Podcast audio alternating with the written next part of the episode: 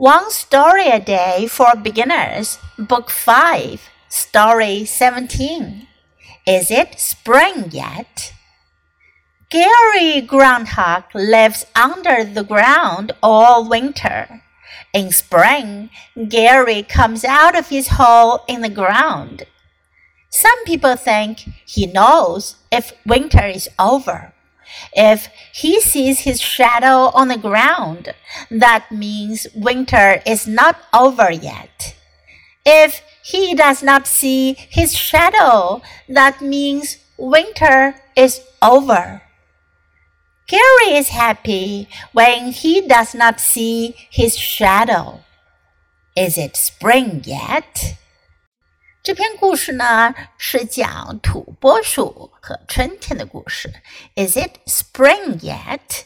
春天到了吗？Gary 是名字，盖瑞 （Groundhog） 土拨鼠，土拨鼠盖瑞 lives under the ground all winter。整个冬天他都住在地下。In spring, Gary comes out of his hole in the ground。春天。 盖瑞从他的洞里出来。Some people think he knows if winter is over。有些人认为他知道冬天是否已经过去。If he sees his shadow，影子，如果他看到他的影子，on the ground，在地上看到他的影子，that means winter is not over yet。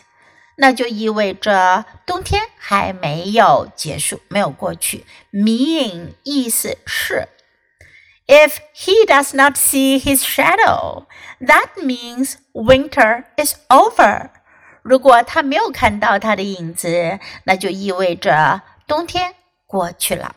Gary is happy when he does not see his shadow。Gary 没有看到自己的影子，他很高兴。is it spring yet? 他就问春天到了吗？